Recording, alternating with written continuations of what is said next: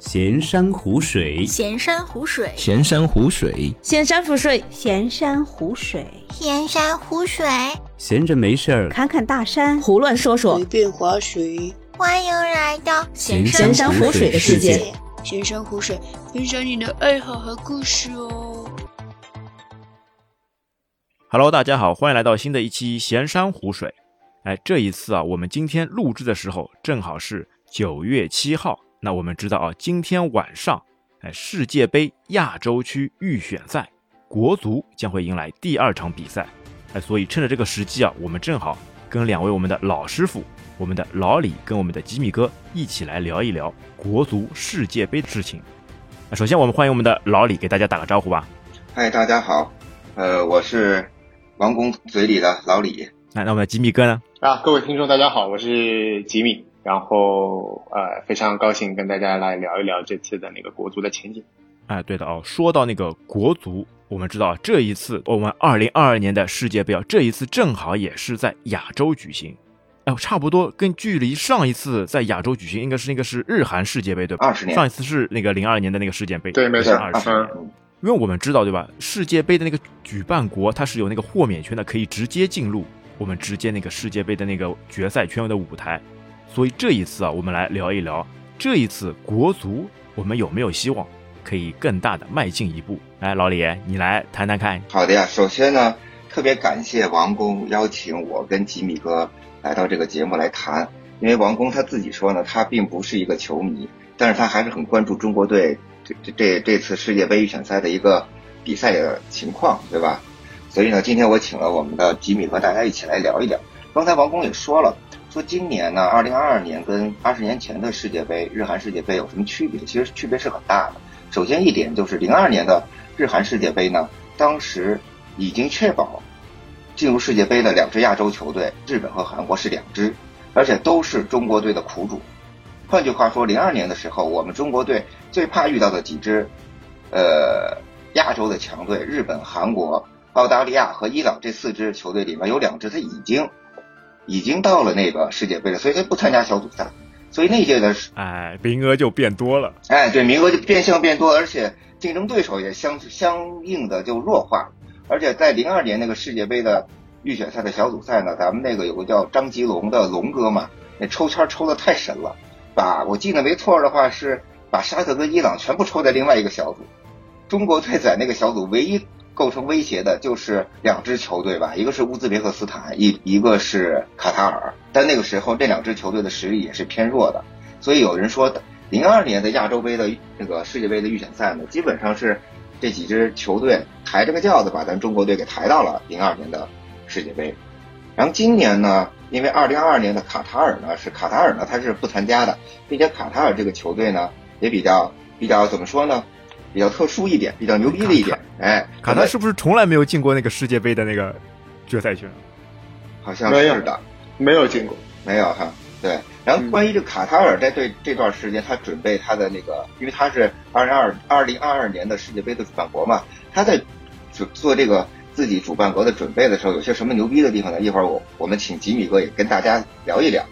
世界杯决赛亚洲这小组赛跟零二年相比的话，其实是差距特别大，而且我们这个组是十二强赛，十二强赛可以这么说，我们有两支球队，对，它等于是十二进四，十二分两个小组，A、B 两两组，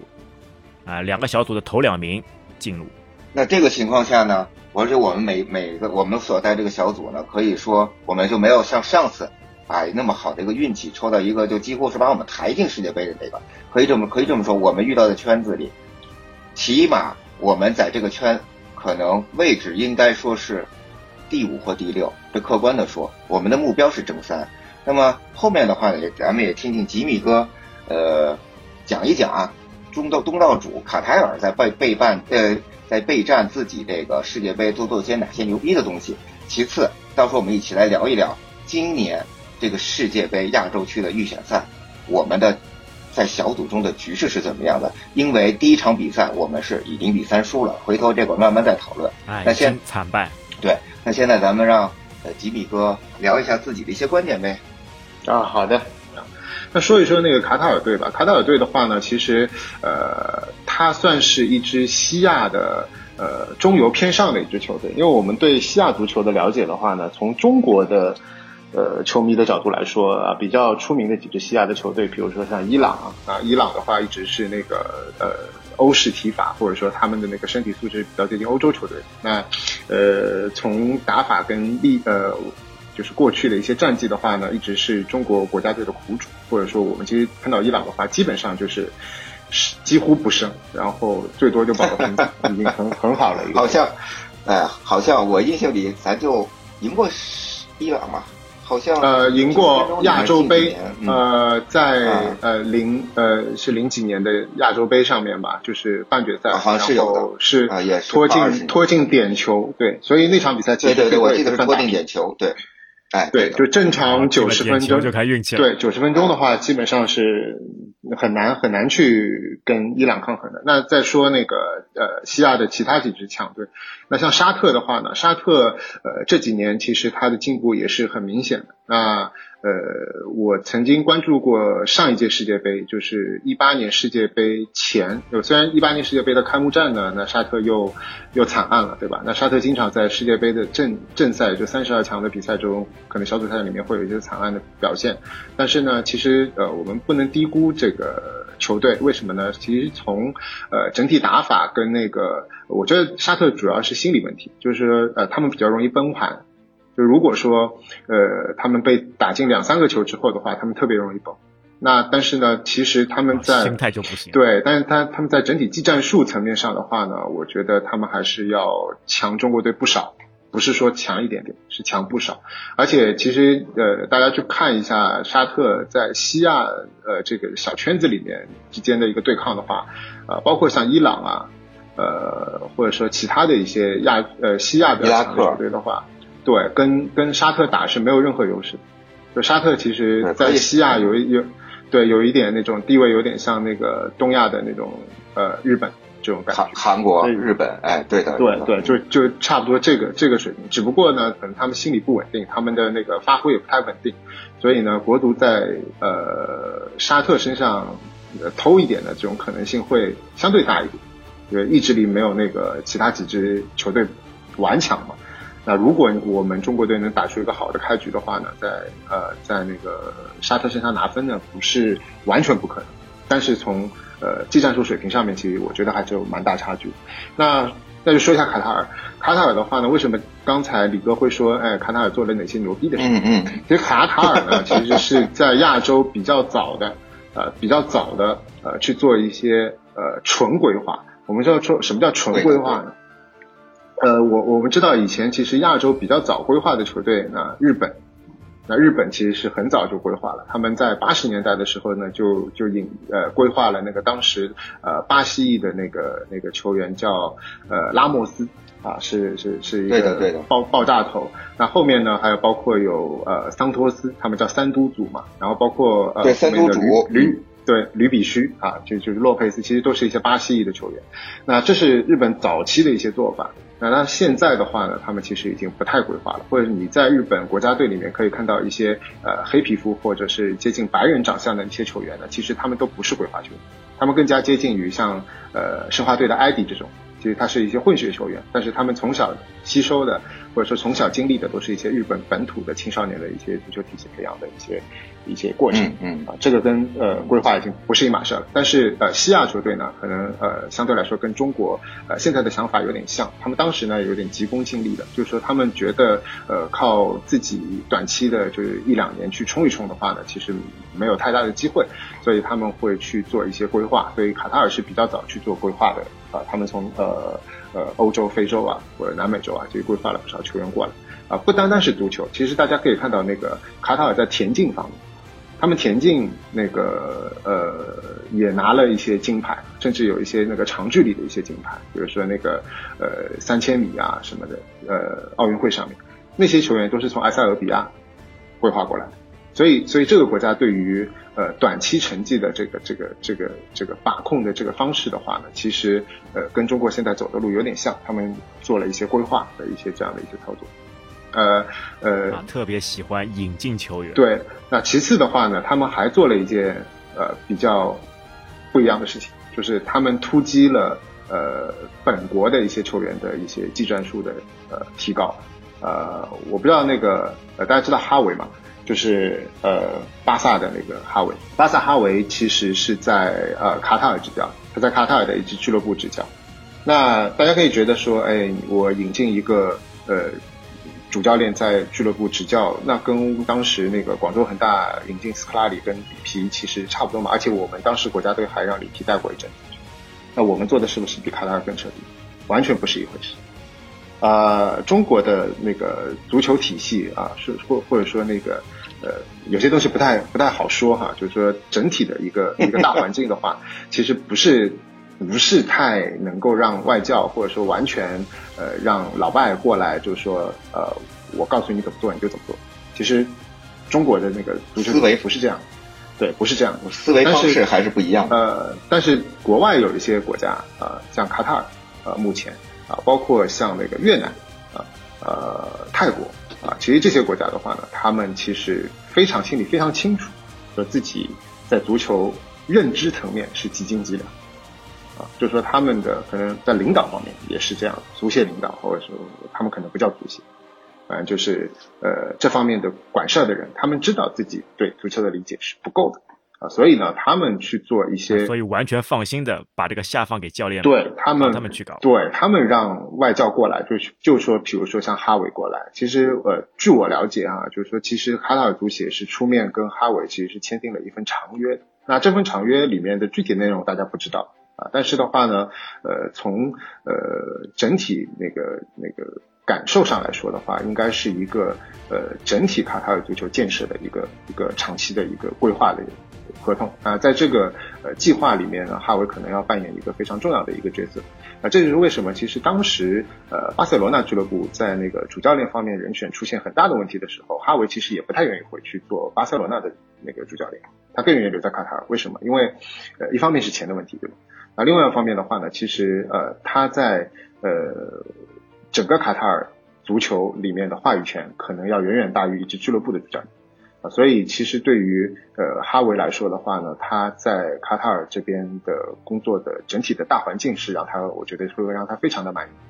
所以的话呢，其实呃卡塔尔做的，我说第二件牛逼的事情就是他完全呃明白自己对足球的呃那个理念上面的 gap，他们是非常的把权力放给外面引进的。我一样嘛，我花钱，对啊，我花钱叫你来。我就是让你帮我嘛，那如果你可以百分之一百帮我，然后我为什么要去限制你？对对，等于就是说卡塔尔是规划加对战术的磨合，而且是专门请像哈维这样子的这种战术大师不能算哈，但是哈维确实是在地面传控，他是作为球员来讲的话，因为巴萨的 Tiki Taka 的这个战术大家都知道了，但是 Tiki Taka 战术最辉煌的时期，真的就是哈白布梅嘛。啊，其实是其实是这样的，就我觉得他们请哈维呢是有一定。客观原因的，第一的话呢，就是说，呃，其实现在那个世界足坛的一些知名教练呢，他的年轻化就非常明显。你说，其实像，呃，像瓜迪奥拉这批的话，他已经不算是年轻教练。那但是第二点的话，如果你不请年轻教练的话呢，如果你是长期的要去执教的话，其实，其实举个例子，如果你现在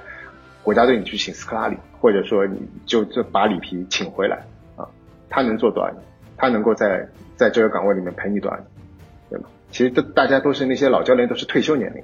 那正当年的像瓜迪奥拉，像像那个那个克洛普啊，你让他去带卡塔尔也不是太现实吧，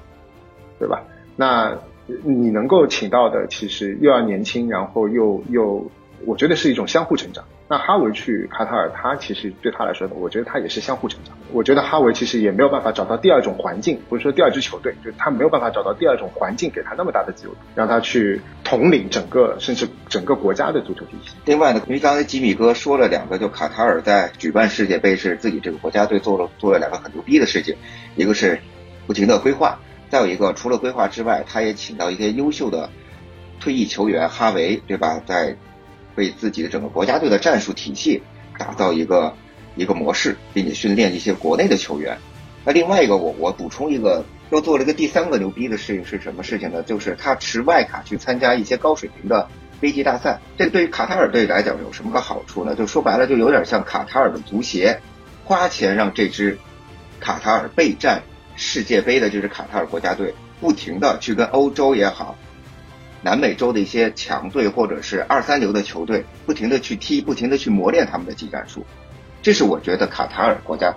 队所做的第三个比较牛逼的一个事情。那个说到那个国足世界杯啊，我们再来说一下，哎，这一次我们国足世界杯那个分组情况，两位怎么看？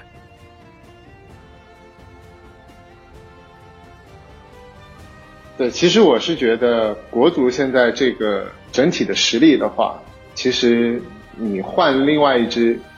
另外一个小组的同档球队对调，意义是不大的。啊，我们一直说，对我们一直说，其实我们分到的这个小组这个位置，呃，其实比对面要好一点，因为另外一支小组里面有伊朗，啊，有伊朗，还有韩国，啊，就是就是感觉上就是。不是强不强的问题，就是特别克中国的，就是从心理层面上，就未战先怯的可能性就更大。但你说中国打打现在这支小组里面，就是一二号种子，我们说澳大利亚跟日本，那至少我们在过去的三十年的历程中，我们早期呃还赢过日本，啊，我们中后期甚至还赢过澳大利亚，在心理层面上不会有未战先怯的，对。对，但或如果你换到另外一支小组的话，就真的很惨，就是就可能更悲观。所以从小组这个层面上来说的话，即便我们现在零比三输给澳大利亚，对吧？但是我依然觉得这支小组，你先别说出线啊，就是说这支小组上面，如果我们想打出一些更有对抗的啊，或者说场面上呃有点突破的。这种比赛的可能性，对于那个零比三我们输给那个澳大利亚，这上面你觉得是我们技战术还是身体条件还是什么原因会造成这样一个差距的呢？我觉得是全方面都都有吧。我自己看这场球的一种感受吧，就是可以说我还是觉得有些失望。然后这个失望呢，并不是说比分失望，就比如说这球丢的是不是太多了，或者场面上一直被人压制，前十五分钟打的还有点像对攻的。那味道，但是随后被人家咣咣进两球以后，整个心态也崩了。而我觉得失望的时候呢，其实，呃，是在七十分钟以后，就是大概，应该我们第三个失球也应该是在六十几分钟吧。在第三个失球以后，其实我们看一下李铁其实换上的一些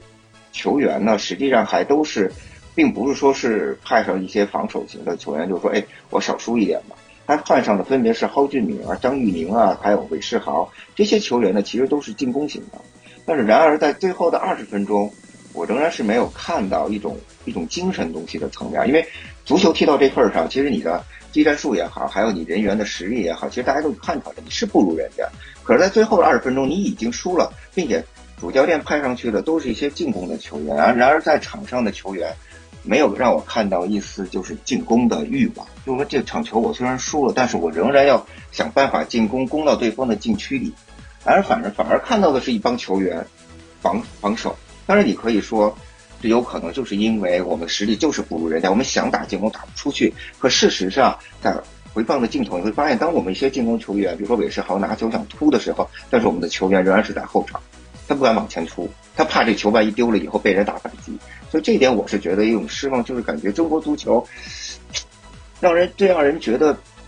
一种以前来讲的网络上就是说过的一句话，就中国足球就输的特别窝囊，死的特别窝囊那种感觉。这就让我仍然感觉到第一场比赛，仍然我们球输了，比分没什么，技战术场面也落后别人也无所。其实你技战术，你说澳大利亚，他就也是一个操作队啊，说到底，但你对啊，但是你一种窝囊的输法还在延续，的，这点让人看着就是。挺失望啊，就是到最后没有拼劲了，他们也不想去主力的进攻，只想不要输的太难看，这就这种这种感觉就非常不对。体育本来就是一个竞技的一个精神嘛，不管你是输还是赢，那你总总要拼搏到最后一刻。对，我觉得我部分部分同意李哥的观点，但是我我我觉得更更大层面上的话呢，就是说，呃，澳大利亚不完全是一支操，所以这方面听听一下，你听一下吉米哥的一些讲解。澳大利亚他他这些脚球员脚下的这些能力。呃，其实你在场上能看出来，要比中国球员要强不少。其实澳大利亚这些球员呢，你你去查他们很难查到相关资料。呃，总体来说的话呢，其实总体的技战术层面上，就是人家澳大利亚一上来，呃，他就知道我应该怎么打这场比赛。但是其实中国队呢，让我感觉上一上来呢，他还不太清楚我应该怎么去打这个比赛。可能呃前两天我昨天听到一个新闻，说什么呃足协跟呃国家队做了个总结，达成一个共识，认为呃中国队第一场比赛呃这样的一个结果呃是由什么原因导致的？其中一个重要的原因是赛前我们可能低估了对手的实力。这个论点呢，让我觉得又好气又好笑。蛮好笑的，我觉得也是蛮好笑。对，就是你凭什么去低估澳大利亚的实力？就是说，如果你是一个高材生，啊，你考试都是全年级前三名，那你说啊，我这次低估了数学考卷的考题，最后一道题我可能有所差池啊，那这个你说得过去。你就是一个全班垫底的，你就是一个年级最后最后倒数前三名。然后你说我低估了高考某一门学科的出题的难度，你这个话我觉得你说出来就是非常大的一个笑话。那其次的话呢，就是说其实呃国家队第一场比赛我看了呢，前十分钟他们可能呃这种踢法呢让我觉得呃可能的确他们有点想法在这场比赛，呃是有点想看看能不能跟澳大利亚打打对攻。啊，因为澳大利亚有两个主力的球员还没有还没有加入到这个十二强赛来，啊，看看有没有这个，说不定呃打一个好的开局啊，我在手。呃，国家队如果在十二强强赛上面，特别是碰到像澳大利亚、像日本这种，就是你不管说各个层面你都远远落后于人家的这种球队，啊，你的态度就是什么？就一个字，苟，就是苟住。啊，打游戏的都知道什么叫苟住啊，就是说，如果你碰到了一个 碰到了一个 boss 啊，然后你你你知道这个 boss 很难干的，就可能你要在这个地方卡关好几天啊，你这个 boss 要死个一百次，哎，不一定能打过去。这个时候你跟他打就是苟啊，怎么苟呢？就可能他他劈砍的时候，你就到处翻滚啊，就不管你用多么难看的方法，你就拖住他，你尽量少损失。对，就少少损失，然后尽量的不要不要被那种重刀砍中啊，这样的，然后看一看，用那个小刀去捅他啊，看看有没有可能捅过去啊，就这样的一个一个一个思想。其实吉米说说的狗的话，我们可以想想，是不是阿曼赢日本也就用这种狗的这种方式？有一点，我觉得阿曼他有一点吧，其实对阿曼的思路其实是蛮对的，赢了，所以他在客场就拿走了三分。阿曼打日本拿三分，就日本。按照他的名声在外嘛，日本在这个这个小组里面，他打十二强赛，他打十场比赛，他拿十胜出线不为过啊，实力摆在那儿。就是以他的纸面实力来说，他应该是拿十场胜利结束他的十二强赛。但是如果有一支实力稍弱的、弱一点的球队，像阿曼这种球队，如果他打日本能够拿三分，那就相当于他打别的球队连赢了两场。因为别的球队打日本的时候十有八九得输，得输两场，这就等于说他赢日本身上的三分，就相当于他跟中国队打两场全胜，就这样的一个概率。因为为什么呢？因为中国打日本很有可能就是两场全败，所以所以他打日本的这个三分的含金量要远远超过打其他球队。他的思想就非常的明确，他就知道我打日本，那我只能是守，先守，守零比零就是胜利。那没想到他最后还能偷一个。啊，那就是胜利中的胜利。那我们换一个角度来想，如果拉曼那支球队换成了国家队，就换成我们国足，我们也这么打，然后我们也偷进了。我跟你说，现在这一个礼拜绝对是欢天喜地、锣鼓喧天、鞭炮齐，整个整个就国内的这种舆论的架势的话，我估计就是我们有有要出现了，就是。咱们也回到这一点，就是因为第一轮比赛已经都打完了。呃，是沙特、阿曼和澳大利亚，对吧？都拿了三分。那咱们国家是咱们国家队是垫底，因为输的最多嘛，就那个净胜球是负三嘛。然后倒数第二的是越南，然后日本出乎意料的排在了倒数第三。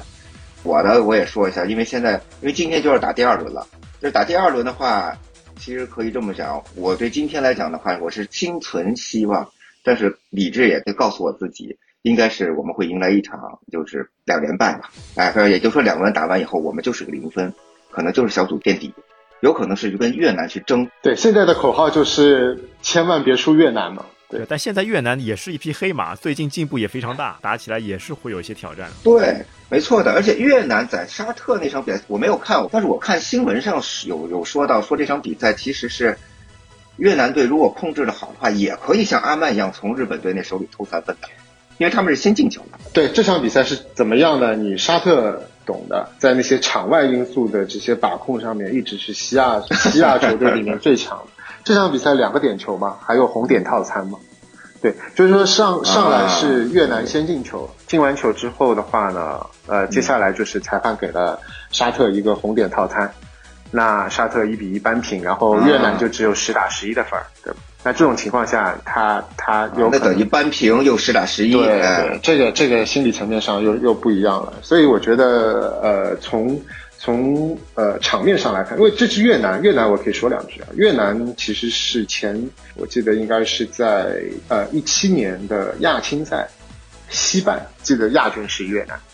那。呃，那场比赛就是那那一一届比赛，我都非常关注这支越南队。为什么？因为在我们的感觉里面，对吧？范大将军也说过嘛，对吧？呃，先输泰国，输完泰国输越南，输完越南输缅甸，因为有一个说越南输缅甸，你一直觉得说说越南是一支那个鱼腩球队，其实完全不是。越南其实现在走的道路跟卡塔尔啊、跟泰国其实非常像，啊，只不过他们没有什么规划，他们也没那么多钱，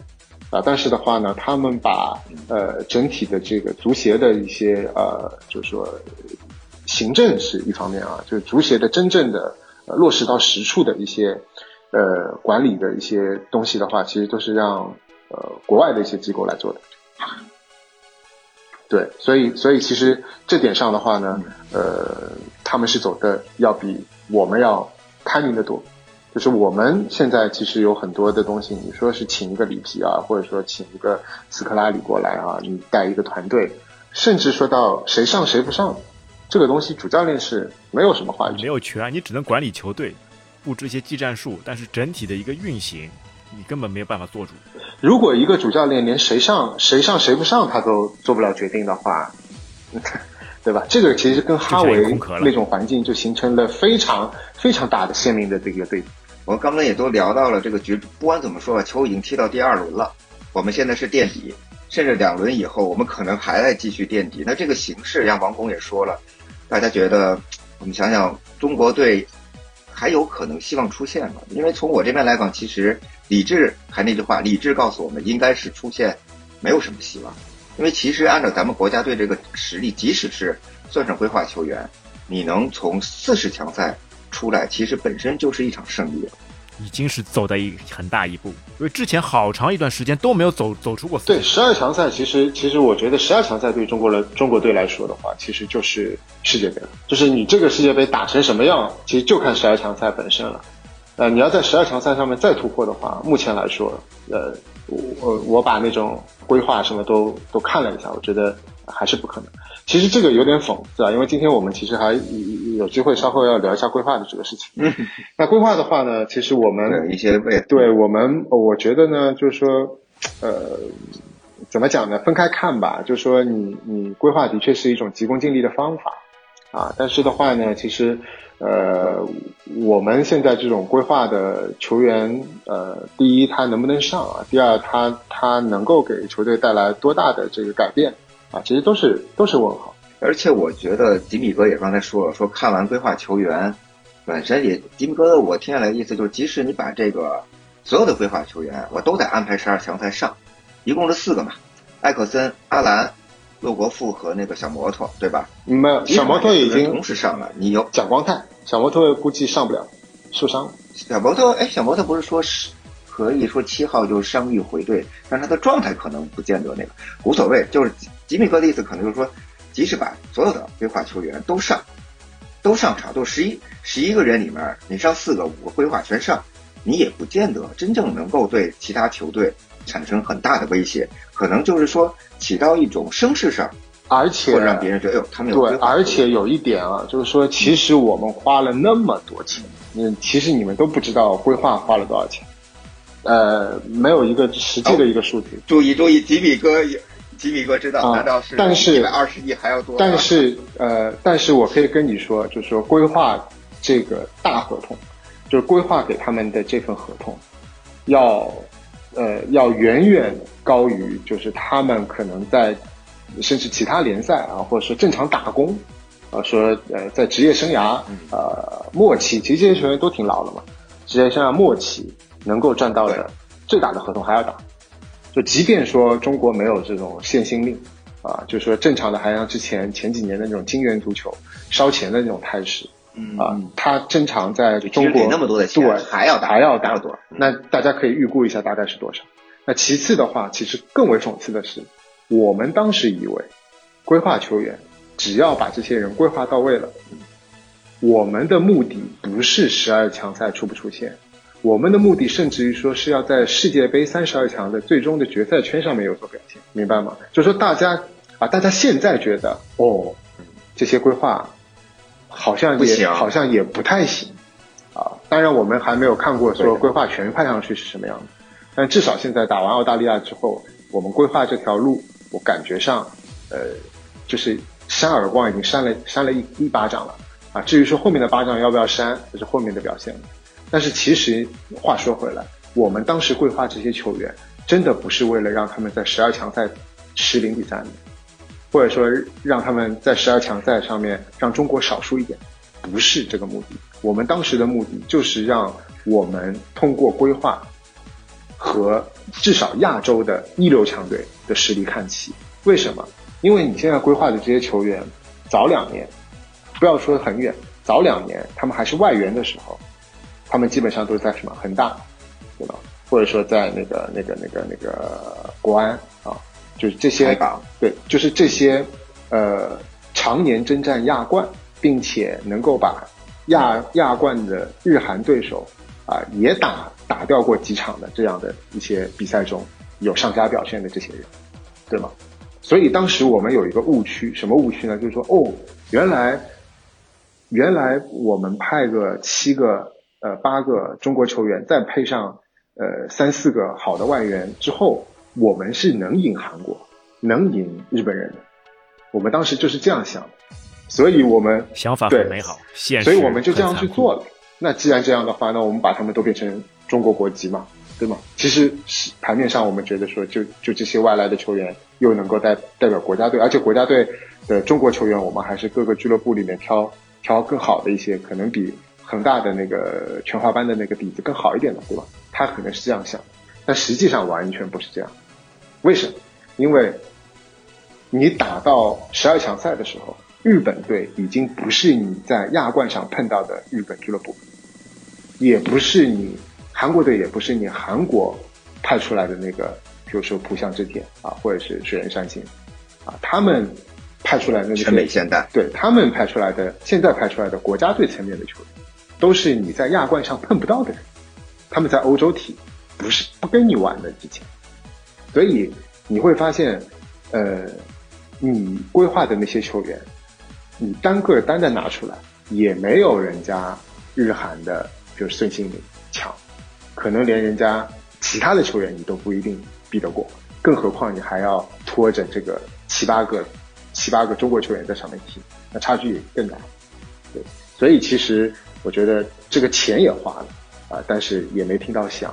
所以你从从这个层面上来说，我从我个人的心态来说，我是不指望呃出现的啊、但是呢，如果你能在呃面对就是主力全主力都回来的日本队打的时候啊、你你在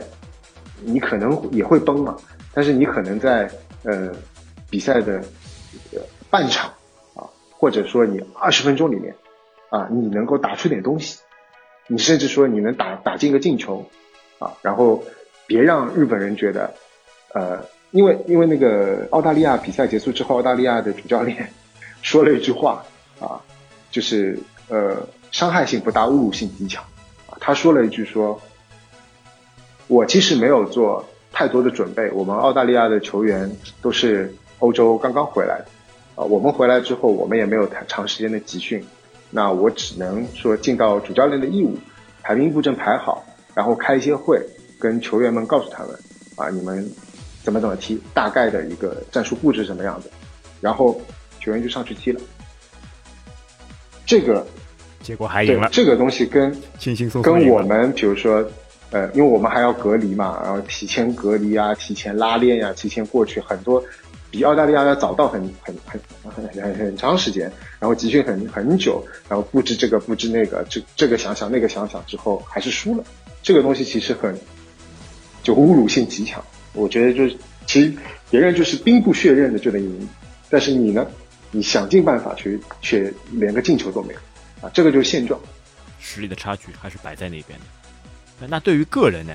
像国足的那个何武，我们那个吴磊，他的一些发挥怎么样？他有没有可能给中国队那个带来首胜呢，或者是进球？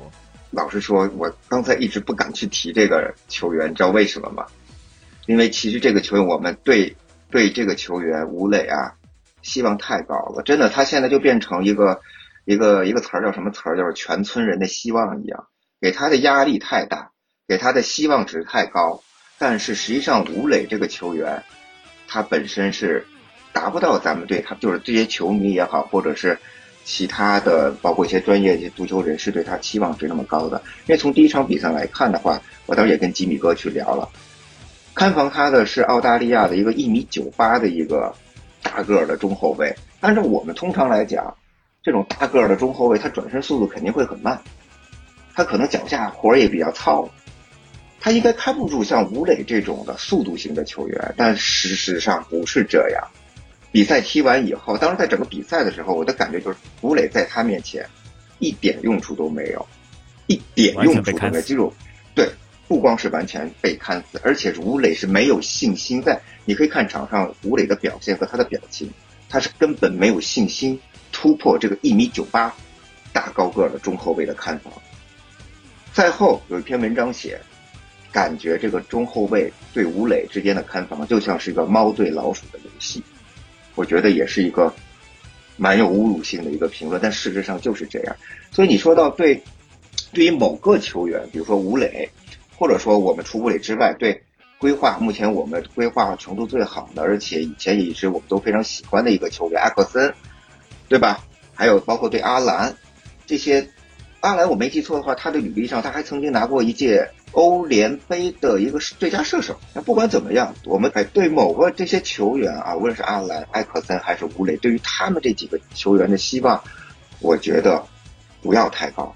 真的不要太高。因为这场比赛，澳大利亚真的是把我们的应该说该把一些人给踢醒了，一些什么样的人，一些真正是在为这个国国家队啊，也是做真正起到一些决定性作用的一些人。并就像吉米哥说的，你以为之前规划这些人，我们是世界杯，不光是出亚洲杯的预选赛，我们是到世界杯是打出个成绩来。实际上不是，现在你可能亚洲杯的预选赛都出不了，你可能就出了四十强赛，其实就是你最好的成绩。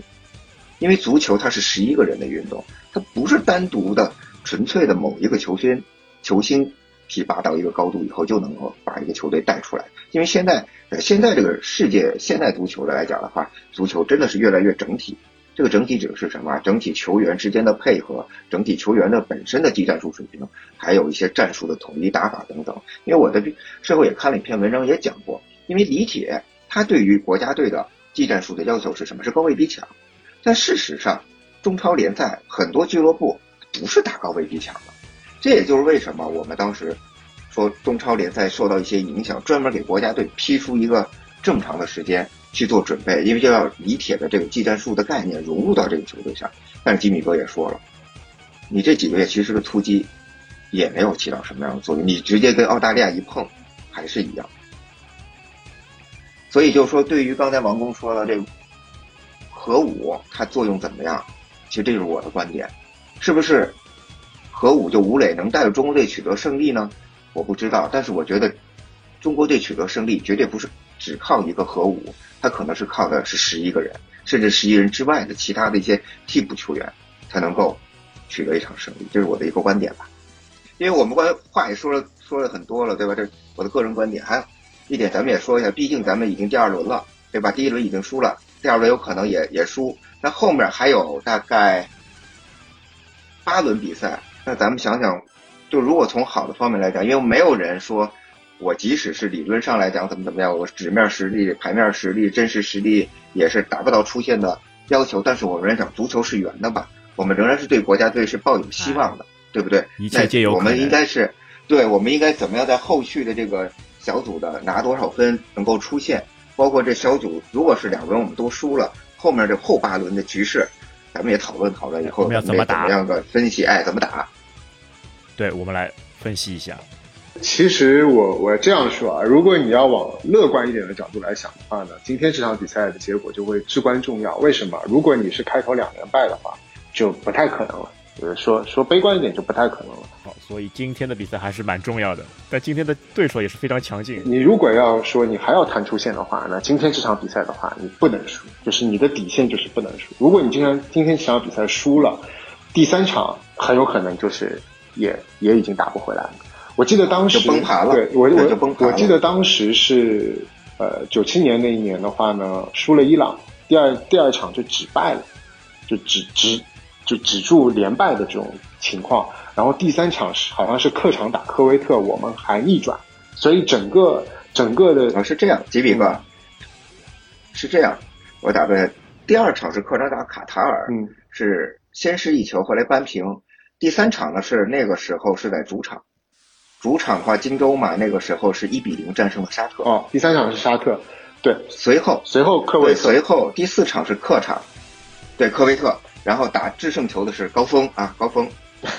我记得特别清楚，就那那第二进对球，所以所以所以高峰的你四场完全就是他的特对点，，哎所以原原则上就是，其实你四场就把这个势头，其实不用等第四场，其实第三场打打沙特，你能够赢，你的势头就扭转了。其实你第二场就没有连败嘛，所以所以其实你你你你整体的势头就是瞬间被扭回来了嘛。所以你现在你说打你打十二强赛，你第二场虽然你打的是日本，你再怎么困难，如果你还是输了。对不起，就是你运气不好，你你你本身分组的那个呃排列的运气也不好，就是谁让你一上来就碰两个最难的呢，对吗？那但是如果你真的是输了，你两连败的话，你这个头很有可能扭不回来。那所以的话，如果你想想要对对出线还有抱着那么一丝丝的希望的话，你今天这场比赛你不能再输。真的是不认输，而且呢，从呃中国队的角度，因为呃来说的话呢，我还是那句话，就是打日本是不用被，就是情感上是不需要去做什么调动，对吧？你的意思就是说，可能是给 放开包袱太爷爷，哎，太爷爷报仇，啊太奶奶报仇那种的是吧？要 提升到那个国国家层面打对的，对的，小日本对的。因为其实你要知道，其实呃，国家队虽然说我们现在打日本很难赢啊，所以说或者说也很难平啊，负是大多数。但是你发现一点，中国国家队在最困难的时候打日本也没有大负过。你可以去查一下，就中国没有过，中国跟日本而且我印象里打的最难看的好像是两千年那个时候米卢刚上任的时候，咱们国家队是跟也是客场打在东京嘛，整场比赛只有曲胜清一脚射门，但是我们是零比零回来了。那场比赛真的是太难看，就被围殴。但是比分大比分输给日本的是真没有没有，因为所以说吉米哥的意思说，今天这场比赛今天这场比赛，就说我们首先我们要端正我们的态度，就是我们要认清这个事实，就是说，呃，今天这场比赛我们是很困难很困难，因为日本也不想输，日本甚至也不想平，因为日本第一场比赛他输了，他这场比赛他应该只有一种选择，就是赢。他如果不赢的话，他主教练得下课。因为他刚刚输给阿曼，对，所以日本日本今天的目的就是赢，但中国今天的目的就是我不输。对，所以所以所以其实其实呃，我要我要说的是，其实从精神层面来说的话呢，你可以寄托一点点希望，比如说从技战术啊、个人人能力啊，就是足球本身的东西来讲的话呢，呃，没什么希望啊。但是你你说从那个足球以外的东西上面来说的话，就是还是有一点点希望，对吧？就是说你不知道说中国球员跟日本球员对就是一对一对抗的时候，他能够发挥出自己本身多多少的这个能力啊。然后呃，对，然后也不知道说今天我插一句啊，刚才因为我突然间断了，我想了解的就是刚才吉米哥有讲过，如果今天比赛打日本的话，他战术是应该选择什么？因为当时我说了，如果中国队未来后面去打想赢比赛的话，我觉得那就是打防守、反击、防反。那今天肯定是打防守的呀，就是因为李铁他也要避免说两连败嘛，或者说他不能说死的太难看嘛，对吗？那所以的话，其实我觉得李铁经过第一场比赛之后，他应该非常清楚，就是说他在这个小组里面的这个整体的这个能力应该排在什么档次，他不会说再去说我我要怎么怎么着的。但是呢，呃，我觉得说，呃，从排兵布阵上面呢，李铁就要斟酌一下，因为为什么？因为现在很多人都诟病嘛，说你都花了那么多钱了。然后你规划了那么多球员，你都不用。我觉得李铁呢，对外呢比较好说，说我是主教练，我非常了解说这个球队目前各个球员的目前的状态。那我我不用我不用阿兰，我不用洛国富呢，我我觉得是我有我自己的考量的，因为你也不知道他们训练是什么样子，我知道，所以我这样排是没有问题的。啊，但是呢，我我从那个阴谋论的角度来说哈，就是说，呃，我觉得李铁的话呢，他。他如果派上了全部的规划上去，如果赢了，跟他自己没有什么关系；如果输了，他还是要背这个锅。呃，那你反过来说，如果李铁不派满这个规划，如果比赛赢了，是不是他的功劳？如果比赛输了，他最多也就背个锅，对吗？所以，所以从呃李铁的角度出发，如果我是李铁。啊，我我碍于自己的面子，或者说或者说呃压一压舆论的这个势头啊，我我可能也不会把所有的规划排。就是说，吉米哥从阴谋论的角度啊，对我再退一万步讲，啊，这个排兵布阵是不是李铁排的？我觉得这是这是阴谋论的最狠的地方，也说不准。对，到底是不是李铁排的？我们都是觉得挺奇怪的。嗯，但我觉得啊，我刚刚想到一个点，我不知道这个事情会不会发生。就是说我我现在不愿意去揣测说日本国家队目前对于他们主教练是什么样的一个态度，啊，因为我们知道嘛，其实呃球球队本身球员跟教练之间的那个关系都是非常微妙的嘛。那如果说国家队就日本国家队觉得这个主教练也没有什么希望，或者说他们也觉得在这个主教练下面其实待着也不是太舒适的话，他有没有可能在今天的比赛就放中国队一马？当然我不是说他放三分给中国队，他可能放一场平局。那如果是这样的话，那他们主教练该下课还下课。其实对于他们来说的话，这是一盘很大的棋啊。就对于日本国家队来说的话呢，其实呃吃在开局吃一胜一呃一负一平啊，虽然不太好看，但是其实对他们出现的整体整体局势来说的话，不会有特别大的影响。但是他们呃部分的队员可能跟主教练有一点问题的这些目的就会达到。但这个事情，呃，早做不如呃晚做不如早做。你第一场都输了，你你你日本足协还是没有做这个下课的决定嘛？或者主教练没有引咎辞职嘛？那我就再给你来一场。那如果是有这种情况发生的话，中国国家队今天晚上从结局的这个层面，换句话说，中国中国足球队有可能是从政治方面来拿了一分走。对，就是就是别人内部的矛盾。但是即便是这样的话，我觉得呃后面的路更坎坷。就是我能预想到，就是说，呃，国家队其实在对阿曼、对沙特、对越南这三场比赛上面，绝对不可能有你想象中就那么轻松的去拿六分乃至七分。也就是说，不可能。我觉得很有可能，很有可能是呃拿个三分。就是说，对，这三分可能可能来自可能来自越南，可能来自沙特，可能来自阿曼，但是呃。不太可能拿到六六六分七分，而且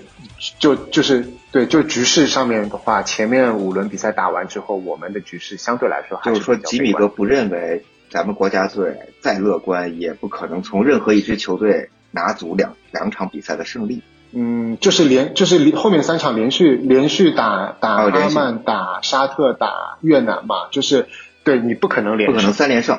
但凡你不能连胜，别别说三连胜，两连胜拿不到。就是你，你没有办法连胜的话，你你你怎么去谈说这三场比赛里面就五场比赛拿七分，这是一个嗯，你三场比赛拿七分的前，对啊，你前提是什么？前提是你至少赢两场。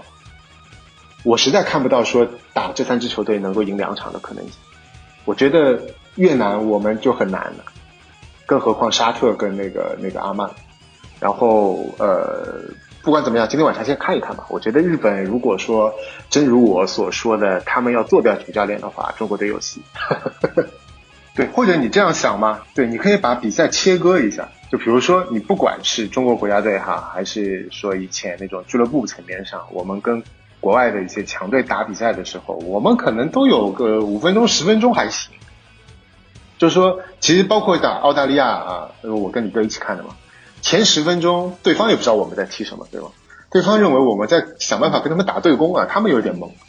那这十分钟的比赛，你是不是能延续下去？就这种场面上的这种这种态势，就是你三条线啊，不管哪条线，你始终保持这样的一种紧张的程度，你给对方一些一些压力啊，或者说你你长时间的保持这样，当然这个对对中国球员来说是一种苛刻的要求，啊，很有可能是做不到的。但是如果说我们既然能有五分钟、十分钟，呃，也给对方制造这样的压力啊，或者说在场面上面可以可以撑撑到个，别说五五开，这四六开。啊，或者说别占据太大的劣势，那我们能不能把这个时间延长？我们有没有能力把这个，或者说你你你实在实力做不到，你可能就只能给对方十分钟压力。那这十分钟压力的时候，你能不能接得住？那那最最终最终能不能让九十分钟的比赛，可能你被对方摁着八十分钟，但是我就靠这十分钟，我我就能进个球，或者这这一个球甚至可以带来一场胜利，能不能做到？那这个就是我。我对今天这场比赛里面的一个一个期望，就说九十分钟比赛，我可能持续给不了日本任何的压力啊，但是我有五分钟、十分钟，我可以，我可以打一个闪电战，嗯，不管是上半场开始，对，或者下半场开始，我能有五分钟、十分钟，如果我有能力，我就让这个时间拉长，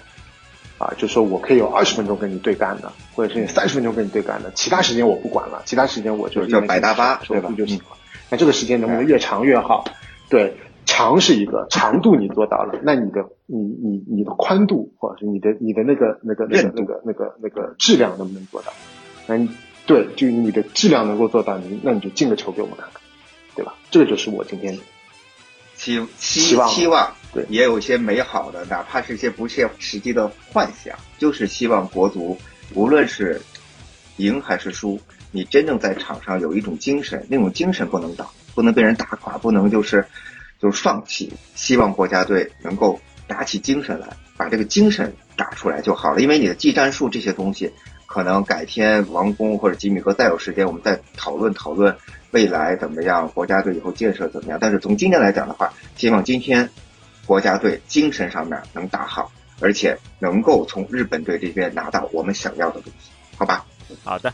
好，那非常感谢李哥和我们的吉米哥。那我们这期节目就到这边，拜拜拜拜，谢谢大家收听，拜拜，拜拜。感谢您收听本期节目。如果您觉得节目对您有帮助，欢迎点赞、留言、转发，让更多的朋友知道我们这档节目。如果您对节目有任何的建议和想法，也请在评论区中留言，我们会虚心接受，积极改进。您可以在各大主流平台上对我们的节目进行订阅和好评。如果您也想成为嘉宾来参加我们的节目，欢迎查看我们在 Show Notes 上的微信公众号。您的支持是我们最大的前进动力。